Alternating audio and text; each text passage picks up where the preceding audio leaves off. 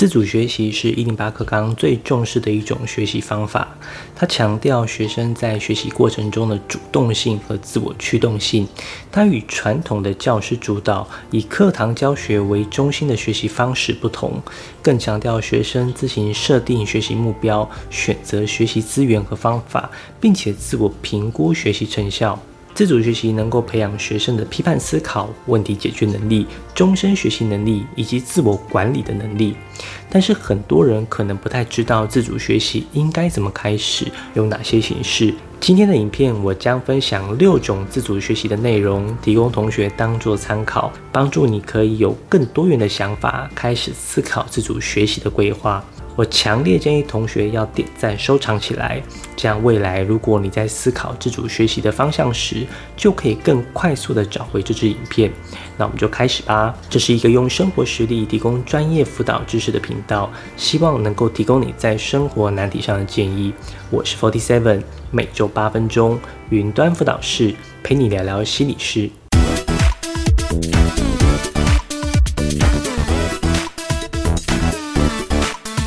结合兴趣是最容易掌握的自主学习规划。有一位学生喜欢嘻哈音乐，也参加了校内的相关社团。为了参加一个校外的写词比赛，他利用自学的时间来安排和准备他的歌曲。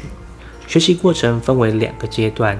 第一阶段，他从挑选比赛的歌曲开始，一直到准备进入复赛的歌曲和练习。第二阶段，他则是分析和欣赏其他人的歌词，然后再开始写自己的歌词。他的策略包括分析评审喜欢的曲风，选择适合的歌曲，并琢磨如何在舞台上表现，以及与队友的互动来增强舞台效果。他的学习方法是：首先构思一个主题，然后围绕这个主题做一些关键字的联想。找到合适的节奏后，他就开始创作歌词和旋律，最后将它们录制成歌曲。在这个过程中，他会不断的修改和改进自己的作品，并将完成的歌词上传到网络上。这个过程中，他发现如果花太多时间琢磨词句，而导致词写得太晚，会无法充分练习，影响了他享受表演的能力。因此，他学会了提前三周完成歌词的创作，不再过分执着于比赛的胜负，而是学会享受整个从练习到表演的过程。这位同学的成果包括一份简报、歌曲录音，以及他在校际自主学习活动中的表演影片和照片。整体来看，这位学生很好的利用自己在音乐方面的兴趣，通过参加比赛这样的活动来安排和练习，使自己在学习过程中面临时间和完整度的挑战。这不仅促使他修正学习方法，也帮助他调整心态，学会享受整个从准备到表演的过程。这份自主学习的优势是结合个人兴趣与校外活动，进行自我驱动的学习。学生通过自我反思和时间管理，不断调整学习策略，从中学习享受过程，而非仅仅关注结果。成果是学生的热情和学习过程的具体记录，体现了学生的创造力和自主学习的能力。结合微课程的自主学习计划，利用微课程开始自主学习，可以有结构的开始规划。有学生利用自己对于医学和绘画的兴趣来进行学习。这位学生首先在暑假参加了北医大学的医学营队，学到了基本医学知识。由于他对绘画也很感兴趣，他决定将这两项兴趣结合起来，开始学习如何绘制人体骨骼的解剖图。为了进一步深入这个领域，他买了一本名为《骨骼之书：易用解剖学入门》。Step by Step 多视角人体结构全解析的书籍，并尝试根据书中的内容来绘制骨骼图片。在新学期开始，他参加了台湾科技大学开设的 3D 列印微课程，这为他提供了将 2D 图片转换成 3D 模型的机会。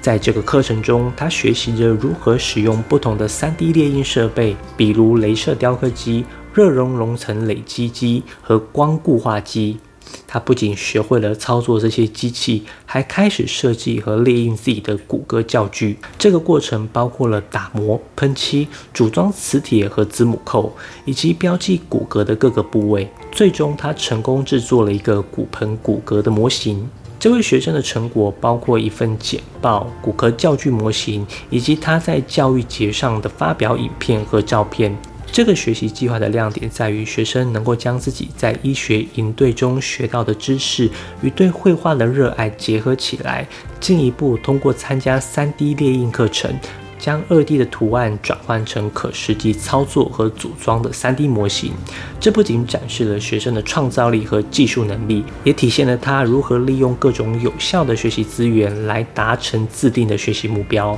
优势是这个计划融合了学生对医学和绘画的兴趣，透过参与夏令营和微课程，将二 D 图像转换为三 D 模型，显示了跨学科学习的能力和创新思维。成果是实体的骨骼教具模型和相关简报，展现了学生将理论知识应用于实践的能力。自主学习小论文。通过小论文的撰写，提升了自主学习的含金量。一位对心理学感兴趣的学生，不仅喜欢阅读心理学相关的书籍，也喜欢观看电影，并计划将来进入社会心理学的学术领域。学生的学习历程分为几个阶段。首先，他们透过讨论和对话来探索对心理学的好奇和兴趣，特别是对于如何将心理学理论应用到日常生活中的想法。学生最初对电影《寄生上流》中角色的脸部微表情很感兴趣，但后来发现这些表情是根据角色的个性展现出来的，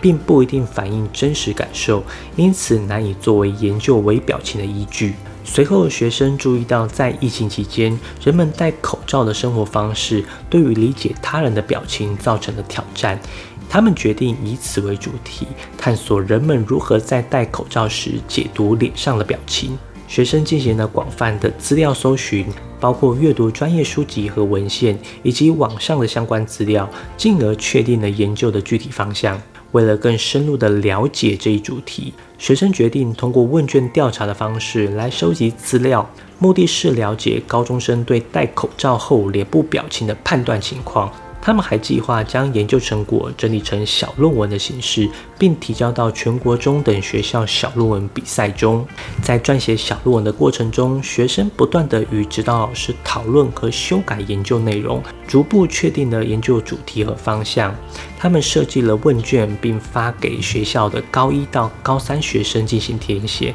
共有一百六十五位同学参加了这项调查。回收问卷后，学生对结果进行了分析和整理，并将这些资料转化成量化和直性的描述。最后，学生根据小论文的格式撰写了自己的研究成果，并在规定时间内完成了投稿。这个过程不仅帮助了学生深入了解心理学和人类行为，也为他们提供了实际应用心理学理论到日常生活中的机会。优势是这份报告关注于疫情背景下的微表情研究。学生展现了强烈的研究兴趣和自我驱动的学习态度。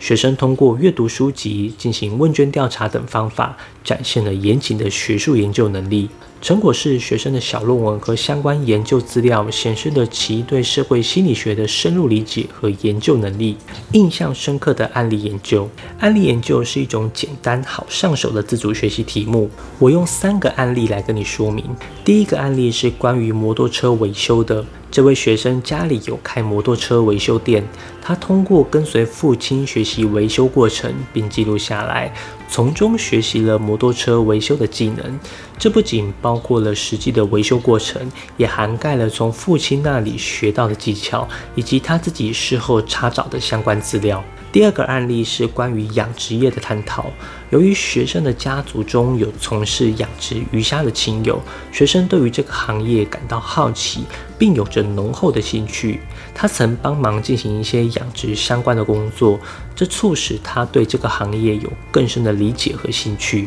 第三个案例则是关于水电行业的。学生从小就羡慕一位从事水电行业的亲友，并且梦想将来也能开设自己的水电公司，这激发了他对这个行业的兴趣和学习的动力。这三个案例展示了学生如何从家庭和亲友的背景中找到学习的灵感，并基于长辈的专业技术和经验进行学习。这种学习方式不仅加深了他们对特定领域的知识，也帮助他们确定了自己的未来职业方向。对于一般学生而言，他们可以从自己的家庭背景、人际关系、成长经验、专长特质、志向。甚至是学长姐的作品或课外阅读和影视作品中寻找学习的主题，这些都是寻找学习灵感的好途径，能够帮助学生发展个人的学习计划，同时也能引导他们思考未来的学习和职业道路。此外，关注产业趋势也是一种重要的学习方法，能够帮助学生了解行业的最新发展，并为他们未来的职业生涯做好准备。优势是这些案例反映了学生从家庭或亲友的背景中获取灵感，并对未来职业生涯进行初步探索。这表明了学生能够从日常生活中获取学习动力，并将这些经验转化为具体的学习成果。成果是这些案例体现了学生对于专业技术的理解和对未来职业的规划。从兴趣和梦想出发的自主学习计划。我用三个案例来说明，将现在的兴趣与未来的职业做结合，当做自主学习主题的方式。第一个例子是一位对英文和旅游感兴趣的学生，为了准备高中毕业后的短期自助旅行，这位学生收集了有关旅游的资料，并学习了旅游英文。最终，他创造了一个三到五天的旅游计划，并包含了旅途中可能使用到的英文对话练习档案。这项计划不仅展示了学生的学习热情，还与他的兴趣和目标紧密相关。第二个例子是来自于日常生活中的灵感，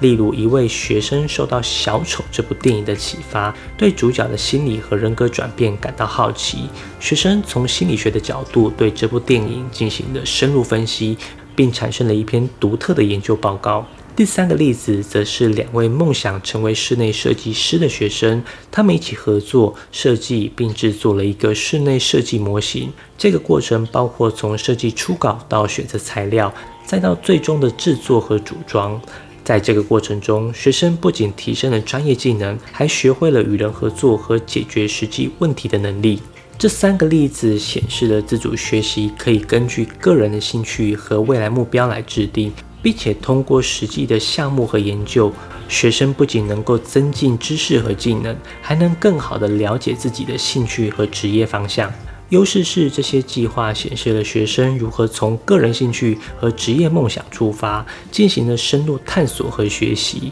这些案例从旅游到心理学，从室内设计到辅导咨商。广泛的兴趣和多元化的学习方式，让学生可以有不同的思考切入点。成果上，这些计划不仅体现了学生的学习成果，也显示了他们对未来职业方向的深思熟虑。深入了解特定领域，对于特定领域想要深入研究，可以通过四个阶段的学习过程，帮助学生深入了解领域。以下以资商辅导为例，第一阶段问题聚焦阶段。学生表达了对自商辅导的兴趣，但他们不确定如何选择和进行相关的自主学习项目。学生希望了解学校辅导老师的日常工作内容，并计划进行访谈。学生决定首先阅读相关的书籍，以便更好地准备访谈。第二阶段是搜集资料和了解议题的阶段。学生在图书馆找到了一本介绍辅导原理与实务的书籍。透过阅读这本书，他们获得了关于学校辅导工作的实际状况、辅导老师的职责以及辅导咨商的理论和知识。学生整理了书中的重要观点和信息，并准备了访谈的提纲。第三阶段，学生实际上进行了与辅导老师的访谈，他们询问了辅导老师的日常工作流程、工作中遇到的挑战和困难，以及如何解决这些问题。学生还了解到辅导老师最喜欢工作的哪一部分，并获得了对想从事这个职业的学生的建议。在第四个阶段，学生进行了反思和整理，他们将阅读和访谈中获得的资讯汇整成一篇报告，阐述自己对辅导老师这个职业的理解。此外，学生还反思了自己在进行访谈之后对从事这一职业的兴趣，这有助于他们确定未来的职业方向。以上六种自主学习的主题规划，提供了同学不同维度的思考面向，希望可以帮助同学在自主学习上有更好的发挥。上述的案例，感谢生涯学科中心老师的提供。如果你有问题，都可以在下方留言，我会一一回复你。云端辅导室陪伴你生活大小事，我们下周见。